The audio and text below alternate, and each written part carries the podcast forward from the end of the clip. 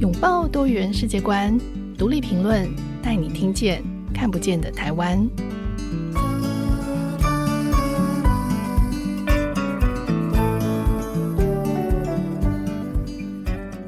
各位听众朋友，大家好，欢迎收听独立评论，我是节目主持人廖云章。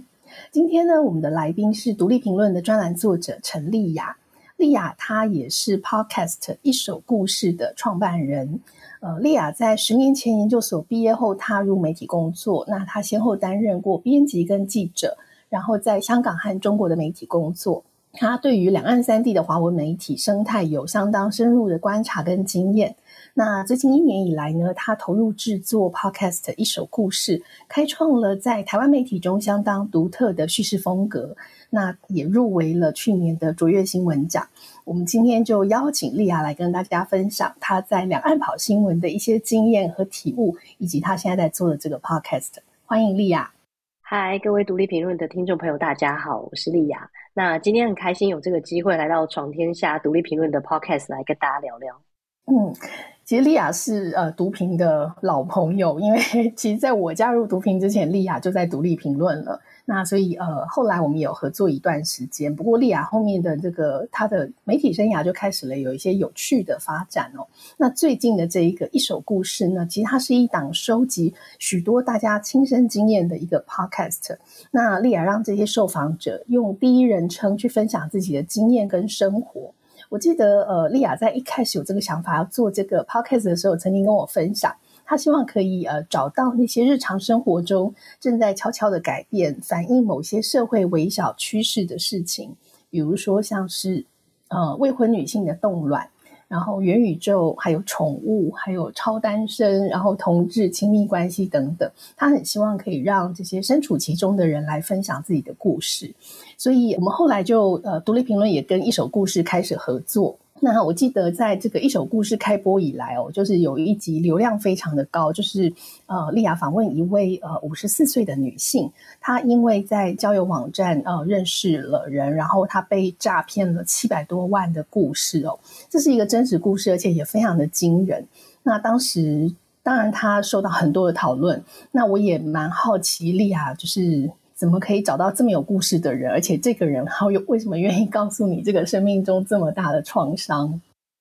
嗯，对，因为那个我觉得其实主要是我之前当记者的关系，然后因为曾经报道过不同的题目，嗯、所以我其实也采访过很多不同的人。所以其实一手故事的受访者，除了来自我个人的朋友圈之外，跟人际网络，再来就是。之前曾经受访过的这些受访者，那还有他们的人际网络，那因为就是以前采访受访者，你就会大概知道他们可能发生什么故事，所以他们可能会认识的人大概是哪些。那除了这些之外，还有就是陌生开发。那陌生开发可能是假设我现在对一个议题非常有兴趣，我可能会去看一些报道，或者是看一些呃曾经有在网上分享自己类似相关经验的人，可能我主动就会去跟他们联系，这是陌生开发。那平常的时候，我也很喜欢在社群软体就会问大家有没有认识怎么样的人，怎么样的人。那问久了之后，好像就会有朋友就主动的来问我说：“哎。”这个身边有一些人的那个故事很有意思，像这一集这个诈骗七百万的这个受访者为例啊，就是之前其实是我有一个朋友主动敲我说，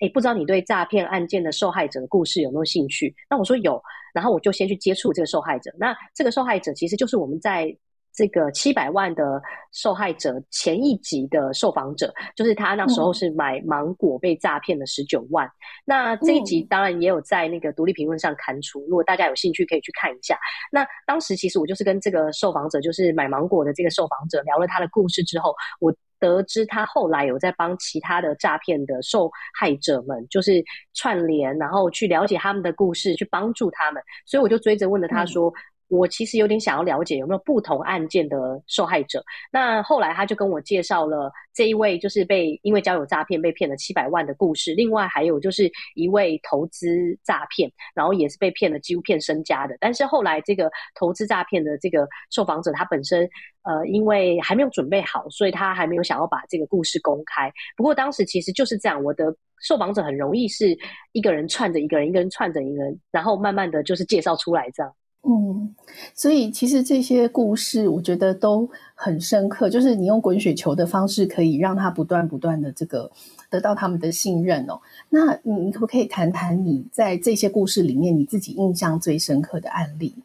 在诈骗这两个，其实我印象都蛮深刻的，因为我觉得诈骗这件事情是这样，嗯、就是其实因为诈骗其实现在蛮猖獗的，可是很多人其实可能因为在诈骗。通常我们可以在媒体上看到，假设在讲诈骗的案件，你就会看到一种有种类似于污名化的状态，会去。觉得这些受访者很笨，然后或者是说，呃，你可以看到很常见是那些就比较荒谬的故事，类似于说，呃，一个年纪比较大的女性，她可能到了呃银行，然后说要汇款给一个什么在中东的军官，就我们这些看了，我们都觉得谁会相信这种东西？对，就是它会传播出这样的一个概念。可是事实上，诈骗有非常非常多种的类型，所以其实我觉得在诈骗这两个故事给我一个比较。深刻的体悟是说，其实你可以发现，如果你今天完整的听那个七百万的交友诈骗，你会发现，如果你今天是在这个情境下，尤其是你个人人生陷入了一个低潮的情况，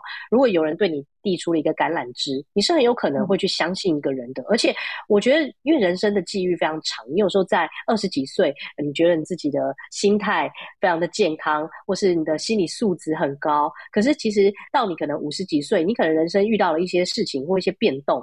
这时候有可能有一些人，他们就是带着一种好像暖男或是暖女的这种。面具走到你身边，其实他是有可能会瓦解掉你对某一些人的防备的。所以，其实我觉得，就是如果比较完整的听这些故事的话，其实你就可以感受到说，现在的诈骗它到底是。如何绵密的去通过去操弄人性，然后去诈骗这些金钱？嗯、因为诈骗的手法真的，我们能够在媒体上看到的那些都是可能他行之有年，然后比较经典的一些诈骗的手法。可是其实像我后来也有去接触一些反诈骗的组织，然后当时其实也有发现说。现在有越来越多这种可能，因为新科技的诞生，就开始会有新的诈骗手法开始出现，所以你要去防这些东西很难。所以我觉得，当我们去，比如说去责备这些诈骗的受害者的时候，其实应该要回头想一下，说我们自己其实，在社会当中，或是我们在生活当中，其实会有很多我们自己的痛点，或者说我们自己。最怕人家发现的事情，在这种时候，就是你自己本身的缺缺点，这个或是你比较弱势的部分。其实，如果有人去往这地方钻的话，可能其实就会就很容易会骗到你。所以，我对这些受访者都非常的敬佩，因为我觉得他们在明明就知道说很多人可能会觉得你们怎么那么笨啊，怎么会被骗啊？可是他们还是很愿意把这些故事讲出来。就会默默形成一种保护网，就说你当你越来越多知道说有这么多的人，嗯、他们可能是在这样的一个环境下、这样的一个情境下被骗的话，哎，那就下一次如果你遇到这种事情的时候，有可能就会稍微提高一点警觉。对，所以这是我自己个人印象比较深刻的。嗯、当然，因为我的故事，一首故事里面其实不只是诈骗的故事啊，还有很多关于情感关系啊的变化，嗯、或者是说呃自己个人的生命历程的变化。所以其实呃这个当然是比较有社会面向的，所以我觉得它是有这样的一个社会保护的成分在，嗯。嗯，对，就是透过这些非常个人的隐私的这些故事，你好像觉得这些人虽然他在某种层面上会被认为是受害者，那事实上他们也的确不管是在心灵或物质上都受到一些损害，但他们愿意把自己的故事贡献出来，作为防止别人也许成为下一个受害者。那我觉得这是蛮可贵。但是你是怎么说服他们敞开心房，愿意讲出这些事情？对，其实蛮多人问我这个问题的，就是因为其实一首故事的内容形式很特别，就我们主要就像前面说的，我们是用第一人称的叙事方式去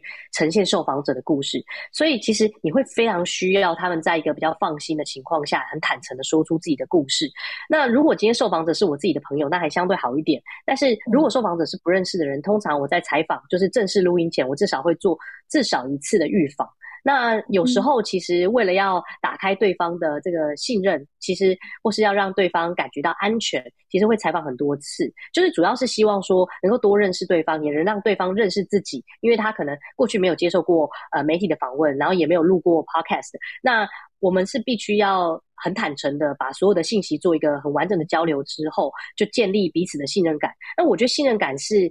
说出自己故事，尤其是真诚的故事，是很重要的一个关键。像我们第一季有两集的故事是跟跨性别女性有关的故事，那这个受访者她其实过去就是完全没有接受过媒体采访，那她也很少跟别人说自己的故事，因为她很特别，她是。一个孩子的爸爸，那他是自己在三十几岁的时候才真正认识到自己其实想要成为一名女性。他其实以前当然有有一些种种的迹象，但他把它压抑下来。那他自己变成女生之后，他就是把自己的人生区分成第一人生跟第二人生。那这两个人生，他其实切割的非常清楚。那我们是在从他第一人生的朋友的，就认识他第一人生的朋友去得知他现在的新生活。所以在录音之前，我们两个其实是不认识，而且他对我，我感觉有一些戒备。所以我其实。嗯在录音录这个女性之前，我就采访了她两次，大概聊了七个多小时。我大概是从第二次聊天之后，才慢慢的感觉到她开始对我有卸下心防。因为其实我们跟受访者聊她的人生故事，我们不免会去问很多细节。那有时候是对方很难以启齿的事情，像她一些童年的创伤啊，或者是说她可能曾经遭遇过一些比较羞耻的事情。那这个时候，我其实都会尽量的让他知道，说他的故事跟我说是安全的。因为一方面我是会尊重他们，另外一方面我并不是基于要去探听他的隐私这样的动机去问他，我是更希望能够完整的了解他这个人，因为这样会有助于我用更适合的方式去讲述他们的故事。因为他们有时候其实会觉得我讲出来是不是就直接哦就在网上，但是因为 Podcast 这种东西它还是可以经过后置剪辑的，那当然。我是会让他知道说，如果他真的有不愿意、不方便公开说的，其实都可以很主动的跟我说。所以，其实目前为止，我们所有的受访者来讲，我觉得大致上大家最后听到这个播出的成果都没有，就是比如说来对我抗议的或者什么的，因为可能我在前期其实的确是有。跟他们做比较完整的沟通，所以其实一手故事的制作的时间成本是蛮高的，因为我们其实都会有这个预防的这个过程。嗯、是是，那我自己也很好奇哦，你在呃邀请他们说出这些故事，然后这些故事呃透过你的 podcast 出来之后，有为他们的生活带来什么样的改变吗？我觉得有一些人其实他们就是真的很完整的讲出自己的故事，其实他们有时候是会蛮希望让自己的朋友们听到的，就是。嗯他们会希望通过这些故事，然后去诉说，让别人更知道他们做这件事情背后的动机是什么。然后，或者是说，他希望得到更多人的同理。那事实上，到底、嗯、像比如说以诈骗这个案件来讲好了，他其实后来就有收到一些、嗯、呃女性。的，比如说像独立评论这边也有读者可能会希望通过这个案件，然后去了解到这个女生，所以它其实就是一种通过故事去串联的过程。那我们这边也会有一些读者去鼓励这个诈骗的这个受害者，然后他可能收到这样的回信之后，他其实就会感觉他说出这件事情是对的。那我觉得就是这个是一个部分，那另外一部分是很多人其实是在讲出自己的故事之后，他更了解了自己。因为其实很多人他其实并没有一个机会可以好好的去梳理自己的经历。那等他这样子把自己的整个完整的经历梳理完了之后，在听的时候，他用一种他者的身份去听自己的故事的时候，他其实会对自己有得到另外一方面的认识。那到底目前为止有没有人有一些惊天动地的变化？可能目前好像还没有，但是我有感觉到说他们的故事其实有默默的影响到一些其他的人。然后也会让大家很勇敢的说自己的故事，嗯、对，嗯哼，是是，对你刚刚丽雅有提到说，独立评论在刊出这个诈骗的这个故事之后，我们的确是有收到来信哦，但是呃，这位呃来信的读者，他好像也是另外，就他看这个模式，他觉得这个故事太像他自己被诈骗的故事，所以他想要跟这位当事人联系，然后我觉得这是另外一种串联哦，就是他想要确认他们遇到是不是同一个人。然后好像我记得你的这个受访者也好像很愿意跟他谈谈，对吗？就是。对，他们那时候后来就两个人就是连上线了嘛，然后就好像有分享蛮多细节的。嗯、那这个部分也是后来那个当事人有跟我讲的，这样，因为我那时候就问他说，呃，有另外的当事人，他很想知道这个故事，他都很愿意。他们其实现在这些曾经把自己故事讲出来的人，就是如果你跟他们联系，他们都会很愿意给你协助，包含像刚刚我说这个被诈骗十九万的这个芒果的这个当事人，因为呃，除了独立评论这边的来信之外，也有其他人是直接就是私讯到一首故事这边，是希望可以直接联系。系这个当事人希望可能更多了解诈骗这个案件，那我就会帮他们当中做串联。对，是是，对我，所以我觉得莉亚这也是一个社会行动哦，就是透过说出自己的这个故事，但它事实上是可以做更大的我觉得它某种程度也像是另外一种试毒，诈骗试毒，就是辨识这种多元的诈骗的呃手法，然后进而是建立另外一种素养。那从你你在这样子呃一年多来，然后有也有很多的听众给你一些回馈，就是你自己的观察，对于听众来说，他知道别人这么隐秘的故事。呃，这么就是私隐的事情，虽然他不见得知道对方是谁。那听这样的故事，对听众来说，他能带来什么样的意义或收获呢？就其实我觉得，现在很多人都会说，我们现在这个社会感觉就越来越往这种原子化的社会方向靠近。就是说，嗯，虽然说你在网络上可以很容易查到很多讯息，然后你在社群当中你可以看到非常多的互动，但好像还是会常常觉得自己就像一座孤岛，就是信息的孤岛。就很多时候，大家会觉得自己很孤单或很孤独。就你现在会看到很多社会问题，它其实是围绕在这件事情去发生的。因为你其实会会产生这样的情绪，是因为你看不到有同样的生命在同样的地方，嗯、所以你会感觉到非常孤独。嗯、所以我觉得一首故事里面有非常多的故事，就是它其实不光是刚刚说的诈骗或是跨性别，还有非常多层次的故事。它其实很直接的释放出一个最直接的信号，就是你并不孤单。就在这个广大的生命之流当中，我也跟你遇到一样的问题。所以，当听众听到这些人的故事，嗯、他们很诚实的说出这些故事的时候，他可以立刻感觉到一个共感。那我觉得这共感就是一种连结，就是他可以立刻让你知道，在这个社会当中，不是只有你发生这样的事情。那这个人他跟你发生同样的事情，或者是他也跟你面临同样的状况，比如出轨，或者说开放式关系，或者是说像有一些人到留学之后，默默的哎，可能有点忧郁的情况，但他后来成了喜剧演员，就有非常多的路线，人生路线在开展中。这些人遇到跟你一样的问题的时候，他们是如何选择他们的人生？他们如何度过他们人生比较低潮的这个过程，并不是说你要去 follow 他们，而是你知道。这些人他们也是很勇敢的在过他们的生活，那所以我觉得这个共感它是会有意义的。那像我自己在做这个故事，我也是慢慢的后来才感觉到说，其实大家都是听了这些故事之后，就会很勇敢的说出，其实自己也是这样。那比如说像我刚刚说，呃，我有做一集出轨的故事，那这个之后应该也会在独立评论刊出，嗯、就是说他结婚两年后就爱上了别人。嗯、其实那个很有意思，我那时候播出完之后得到超级多的回响。然后这个超级多的回响，有一些是来自于我的朋友，或者是来自于一些可能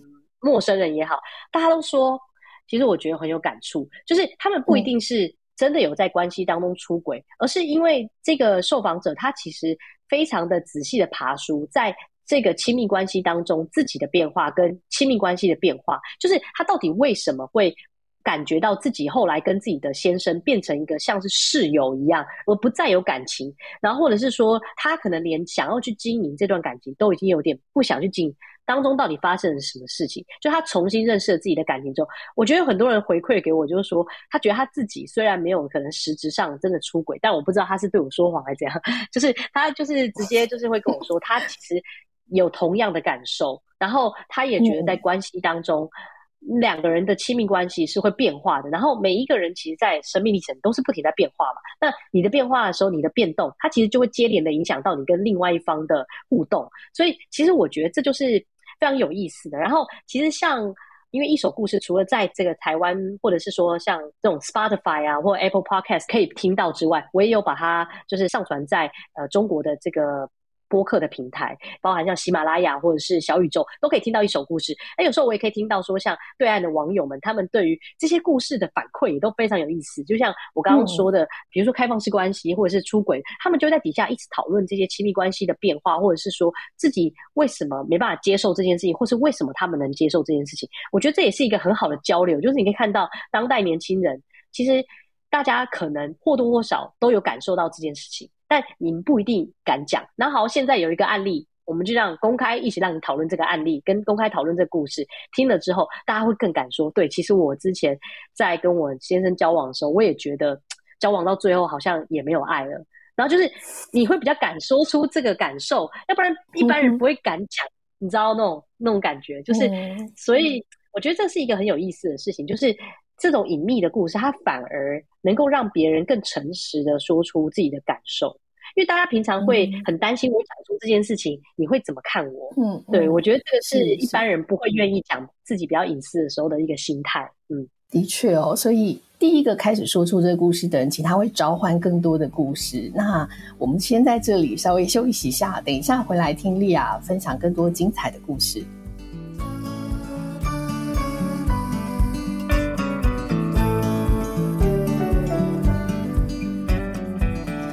回到节目，今天我们邀请到的来宾是独立记者、一手故事 Podcast 创办人陈丽雅。刚刚丽雅前面跟我们提到了很多，她在一手故事里面邀请到的这个受访者，讲述很多精彩的个人经验的故事哦。那不过这一段呢，我们要把这个主题放回丽雅的身上。其实丽雅有一个外号叫做“鬼片少女”。这个我要稍微介绍一下，就是莉亚其实她是一个非常喜欢看鬼片的人哦，特别是泰国鬼片。那其实台湾大概在七八年前曾经有一段时间非常流行泰国鬼片，那泰国鬼片也是横扫亚洲，成为这个呃非常受欢迎。就是它恐怖，但是它里面又有一些有一些搞笑，然后有一些深层的寓意。那莉亚在这个泰国鬼片的还有这个鬼片的这个范畴的看过的这个电影的数量。是超过百部。我记得那时候莉亚曾经做过演讲，在演讲里面分享过，就是泰国鬼片的这个内在哲学跟他们的宗教信仰有关。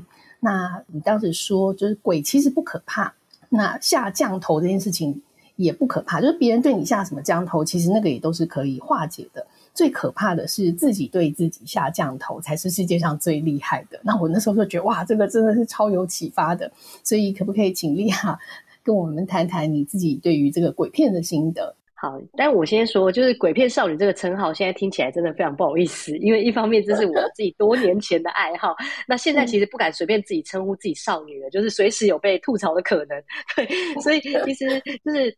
先先说少女这个部分，就是会比较不好意思。那另外一部分就是，我现在看这几年看恐怖片的频率跟以前相比是少了很多。不过因为我以前真的是看的非常的多，我现在我甚至还有在家里收集非常多的泰国鬼片，所以有一些泰国鬼片可能像现在什么白鹿洞啊，或是这些东西都已经不知道去哪了，在 Netflix 的时代，但是我还是收集蛮多这些鬼片的 DVD 这样。那现在甚至也找不到机器可以播了，但是总之就是我当时就爱到这种地步就对了。所以那时候其实。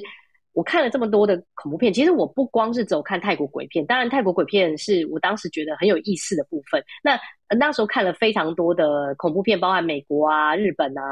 那台湾因为在早期，就是可能近几年有多一点，但是在我那时候泰国鬼片非常流行的时候，其实台湾的恐怖片不多，所以那时候看台湾的恐怖片也比较少。那日本的恐怖片不用说，就是真的很多。对，所以我自己为什么那么喜欢恐怖片？像刚刚那个云章讲那个。那个说鬼不可怕，最可怕是对自己下降头。它其实是这句话的启发，其实是来自于一部叫做《邪降》的这个恐怖片。那我觉得任何怕呃血腥的啊，或是一些这种血腥桥段的，就不要去看这部片吧，就连点都不要点，因为这里面有太多那种很很虐虐的这个情节。那我不是爱那个虐的情节，其实那里面虐的情节，有些看了我自己也会感觉到很痛。但是呢，因为泰国恐怖片呢，包含很经典的鬼影之外，就是说他们有很多的恐怖片的。背后其实他想讲的就是，因为大家都知道泰国其实是就是宗教佛教是影响泰国社会很深的这个元素，所以其实泰国的恐怖片里面有非常多跟因果轮回是有关的。所以它其实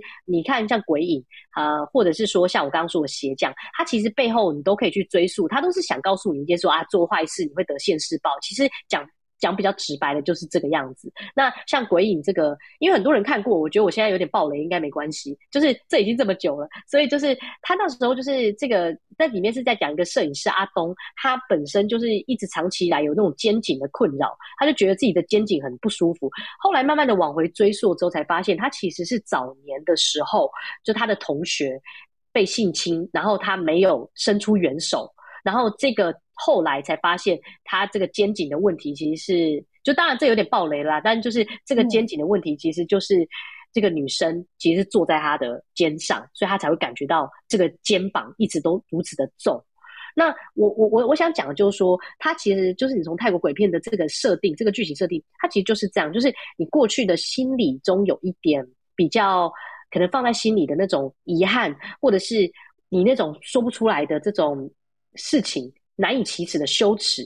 其实它在你的心中会长成一个黑洞，然后这个黑洞会把你自己吞噬。那我刚刚说的那个对自己下降头，那个是说有个女生她从小长得不是很好看，然后他一直希望自己可以很受欢迎，所以呢，后来他就是对自己去找一个很厉害的降头师，对自己下降头，就是说我希望我自己成为全世界人见人爱的人，每个人都想得到我。那这个故事的最一开始，并不是从这边开始，而是从有一个女生，她。一直以来都受到很多男性的，包含性骚扰，或者是说她被很多男性不正当的对待，然后还有就是在爱情当中都会失败，然后或是很容易会爱上别人，然后被人家说是桃花运旺的这种，跟讲一些很难听的话。那他自己就是一直都不知道到底为什么，后来才发现，就是在这个故事的续集当中，最后才发现，原来他其实是对自己下降头，因为。他对自己下降头，导致所有今天看过他的男性都想得到他，然后会想要用很不正当的方式得到他，你就会发生各种很糟糕的事情。那他因为要复仇这些男生，然后又做了哪些事情？所以他里面其实故事是这样，可是根本的源头是在于，其实这件事情是你自己造成的，是因为。你要对自己下降头，导致这些所有的事情都来到你身边。然后他其实好像还请这个降头师，让他忘记他有对自己下降头，所以他最后所有这整件事情都是他自己带来的。那这个其实是反映他内心最深层的自卑，因为他其实长得不好看，所以他希望自己成为全世界最漂亮的女生，所以他才让自己变成这样的人。对，所以他就是使用了这样的方法。那我觉得在泰国恐怖片里面最常的就是这样，他其实就是这个人做了什么事情，然后包含像犀利人，其实他虽然是有点搞笑，嗯、但他里面其实也是这样子，就是你过去做过一些事情，然后现在这个东西回来找你，他其实反映的就是这个泰国的这种宗教啊、因果轮回观。对，那这是泰国的部分啦，嗯、像其他国家有其他国家害怕的东西。是是，对，我记得那个时候听你在分享各国的这个恐怖片，然后你还放一些片段给大家看，就是大家真的是那一场是非常惊悚的分享，但是也非常的刺激，而且我觉得知识含量很丰富，诶，就是。呃，从各种的角度，就是它当然是一种电影识读，然后它里面有充满了各种人性的挣扎，所以我觉得这个是你这个非常厉害的一个强项，就是不让大家知道，真是太可惜了，所以就特别今天想提出来，请你说。然后另外也想要请莉亚，就是你有没有可能可以帮听众推荐一部呃台湾的恐怖片，是你觉得故事流畅又富于意义的，然后可以在不爆雷的情况下小聊一下这部片子。不爆雷好，因为我刚刚爆了两部片的雷，嗯、对，所以好。其实我虽然我虽然这几年看的比较少了，但是如果真的要我现在推荐，我会蛮推荐去年上映的台湾恐怖片《咒》，它是柯梦荣导演的一部电影。嗯、因为其实我刚刚有讲到说，就是。过去这恐怖片的发展，你可以把它视为社会进展的焦虑史。我刚刚有讲到泰国的恐怖片，它可能反映的是整个宗教跟轮回的观念。那像日本恐怖片，我们大家都很熟，它其实有很多女性冤鬼的形象，它其实就是家庭伦理的问题。那美国更不用说了，有各种什么科幻恐怖片，然后是连环杀人魔恐怖片，它其实都是反映当时时代的问题。可台湾的恐怖片呢，在市场上有一阵子缺席到我。都已经怀疑说，我们这块土地的人们真的没有任何担忧跟焦虑的事情吗？其实这件事情也困扰我很久。嗯、可是后来我觉得，这个当然还是跟整个它其实有很多背后的结构性因素，但我没办法一一去剖析说它可能还是有跟产业结构关系。因为恐怖片其实是一种类型片，你要创造类型片，其实它是一种商业片。首先，它有这个市场需求。那我觉得在咒的棒就棒在它其实真的是一个很完整的类型片，然后它。他在里面也真的就是抓住了，我觉得台湾，比如说我们这些民俗信仰里面的一些我们会恐惧的事情，然后他也把像家庭之间的问题。还有这个社会之间的一个问题就带进去。他在里面其实我我我不爆雷，但是我只说他在里面其实就是一对母亲，她有精神疾病，然后她有一个女儿，她想要把这个女儿带回家接回家。那一开始都没有什么问题，可是后来她在跟这个女儿的相处的过程当中，慢慢的出现了很多奇怪的事情。她之所以会有精神疾病，是因为她之前在呃。以前他可能当 YouTuber 的时候，他们有那种类似于灵异探险队，然后他们会跑到很多那种可能很偏山的地方啊去探险。然后他就是当时就在探险的其中一次的过程，就是跟她的男朋友，呃，去到她男朋友的村庄，他那个村庄有一些很特殊的信仰，然后他们去了之后就发生了一些事情。在这件事情之后。就是后面就引发了很多的问题，就包含那些相关的人士可能都遇到了不幸的遭遇，所以这个故事就是基于这件事情，就是它其实也有透露出说他们那个村庄的那种邪灵的信仰是怎么来的，然后再来就是在这个母女之间，她为了要保护她女儿，可是同时之间她自己的精神状况不稳定的时候，这个当中的这种拉扯，其实它在里面有非常多我觉得很人性的部分，然后再来就是它的恐怖、嗯、恐怖美学，其实因为柯梦龙是一个。我觉得他是一个很有才华的导演。他其实虽然说你现在看他的片量不没有到非常多，可是他其实是从他在学生时期就开始一直热爱恐怖片。所以其实我是很早就关注到这个导演的。然后那个导演之前，嗯、我记得在二零零二年嘛，还是两就两千年左右，当时就是他还拍了一个就是类似于《欢迎光临绝命派对》，我忘了这个全名，可能我说错了。但是那个其实故事他也是在讲一个类似于说他们。一群有钱人在一个派对里面，就是看别人被虐而乐。这个这这个类型那时候在国外很受欢迎。然后他那时候蛮深色的，也拍了这部片。可是我当时看了很开心，就是我我不是喜欢这些血腥的桥段，我是说我看了很开心，是说我很开心有人开始做这些尝试。那事后也证明柯梦龙导演果然是一个很厉害的恐怖片导演，因为咒这个我自己觉得他算是。虽然前面台湾恐怖片缺席了这么久，但总算有一部我个人认为非常值得向世界介绍的恐怖片，就是它里面有非常多台湾很本地的元素。对，我觉得这件事情是很棒的。嗯、对，是是，其实你你讲到说，呃，就是恐怖片它反映的是时代哦，时代的焦虑。我也想到你之前在这个泰国鬼片里面，就是你放了好多部给我们看。然后你最后就讲了一个，我觉得讲了一个故事是蛮蛮动人，就是说，因为其实在，在呃当时的泰国，其实是有蛮严谨的这个言论的管制，就是人民不是那么有言论自由的，特别他们其实是对于皇室还有对于一些族群是不能够批评，那这就会导致很多呃有一些意见的可能创作者，他们就会把那个台词写给鬼来讲。就说人不能讲，人不能批判，社会不能够批评政治，但是鬼可以，所以他就转化成另外一种形式。我记得那时候好像就是说，就泰国鬼片它里面也有这样隐含这样子的一种社会反抗。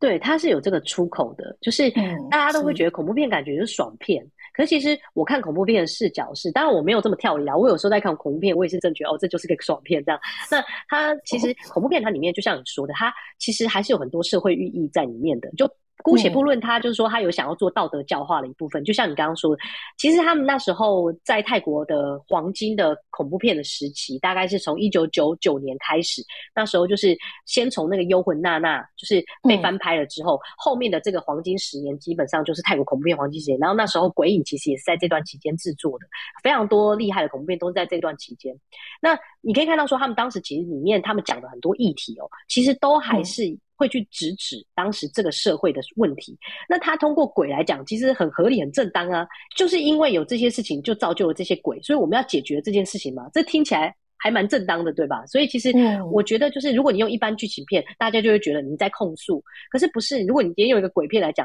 大家好像会用一种有点娱乐的方式，可是又觉得，哎，三号我又理解了一些事情。他用一种比较幽微的方式去把这个事情带出来，我觉得那是当时泰国恐怖片。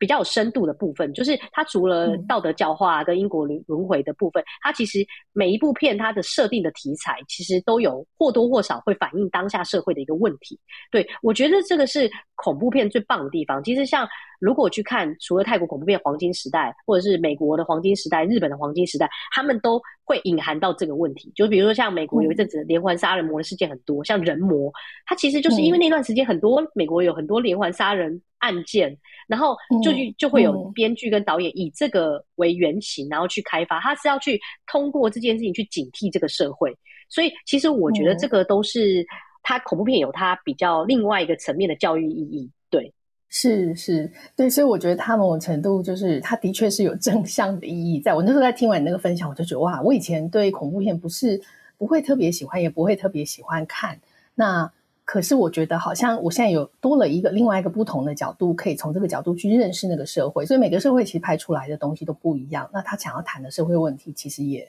有所不同。这个这个是非常有教育意义的。我觉得他也是可以建立另外一种国际观在恐怖片里。对对对，当然恐怖片还是有很多这种很血腥的部分，大家不是那么喜欢啦。然后或者是会做噩梦，这个也是也是一定会的。对。是是是，对啊，所以我我就觉得很有意思，因为你作为一个记者，然后你自己有另外的这个兴趣，但事实上，我觉得这些东西它也可以回过头来帮助你在掌握人性还有理解社会这个部分，可以有更深刻的掌握。那呃，像丽亚，你从编辑早年从编辑记者入行，然后待过台湾、中国还有香港的媒体。你几乎大部分的工作都是在访问别人，然后用自己的形式去筛选资讯、书写，做的题目也其实都很有个人风格。你提的这些你想做的东西，那一直到这个一首故事这个节目出现，你开始呃转换了一种形式哦，就是说你把受访者的声音放到最大，然后让这个访问者的位置缩到最小。就是你几乎就是把你自己的声音收起来，然后让他们的声音就是完整的去讲自己的故事。当然中间做了很多的编排，这当然还是你的规划。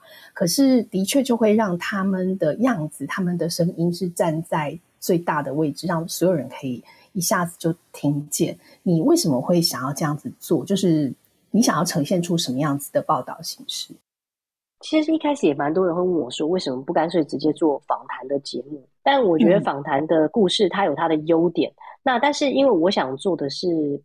比较完整的人物故事，我觉得一部分当然是因为我当时在评估，我觉得访谈的节目首先蛮吃主持人的这个口条，或者是说他的魅力。那我那时候对我自己这方面的呃没有太多信心。然后再就是我觉得其实我们做文字报道其实也是同样的逻辑。我们文字报道其实很少人在看文字报道的时候，你会去注意署名吧？除了我们自己行内人士，或是我们同行的人士，嗯、我们其实会去看说，哦，这是哪一个记者写的。如果一般的观众，他其实不会特别去看那个作者是谁，除非那个是一个名人。那其实，在这样的一个逻辑下，文字记者、文字报道其实也是把自己隐身在很后面的位置上，他还是把议题跟故事放在比较前面的位置上。那这个逻辑其实如果放在 Podcast 上，就是说它是一个叙事型的播客。那这个我们是希望说。尤其是我个人当时，除了我刚刚说的访谈节目的考量之外，另外一部分是，我觉得台湾在这方面的叙事型的播客没有很多，所以其实我那时候就觉得，我也想要尝试这件事情。它当然门槛会有点高，但是我后来觉得呈现出来的效果我蛮喜欢的，因为这个人他的故事被更完整的。介绍了，就是说你今天听一一个故事，它虽然背后不会有我的声音，可是我在后面扮演着剪辑的这个角色，其实就是告诉你我要怎么介绍这个故事给你。那你其实从头听到尾，你会把很完整的这个事件跟这个人的脉络听过一遍之后，你了解了他，你也就了解了我怎么看待他。就是我觉得这个是我个人认为我在里面并没有完完全全隐身的一个原因，而是因为其实大部分这个故事的编排还是由我我会蛮强的主导的。可是当然，这故事完完整整绝对都是由他们亲口说出的。对，那因为我希望回归到人物故事的本质，就是你要去认识这个人。你要通过他的故事去感受到我刚刚说的共鸣，或者是感受到连结。那我自己是觉得，现在这个社会，我们最不缺的其实就资讯，尤其像现在 ChatGPT 就是问世以来，我觉得，这个资讯这件事情已经非常非常容易可以获得，甚至是说你要去整理大量的庞量、海量的资讯，你可以很很简单的去做到这件事情。AI 可以帮我们做到，可是我觉得人性跟人心这件事情，它会是我们作为人类。最基本的本质，所以故事这个事情，它是人类故事，或者是由我们自己亲口诉说我们自己的故事这件事情，它是有很人性化的一部分。我自己很常被这些受访者的故事打动，那我会希望我也可以把这些我感动到的部分再分享给大家。嗯，谢谢莉亚，我觉得你的这个一手故事，还有你自己在做这个一手故事背后这些故事都非常的动人。今天真的很谢谢莉亚的分享，然后跟我们说了很多的故事，那也要谢谢大家的收听。在节目结束之前呢，我们想要请听众朋友来帮我们填写一份问卷，让我们可以更认识喜欢独立评论的大家。那也可以告诉我们你最喜欢的主题是什么，或者有哪些你很想听的内容。那或者大家想跟我说一些悄悄话，都可以写在问卷里。现在大家就可以点击资讯栏的连接开始填写。那如果大家喜欢我们的节目，可以在收听平台上给我们五颗星留言，或是写。请跟我们分享你的看法。喜欢独立评论的朋友，不要忘记订阅《闯天下》Podcast，收听我们更多精彩的节目。那今天就到这里，我们下次见，拜拜，拜拜，谢谢云章。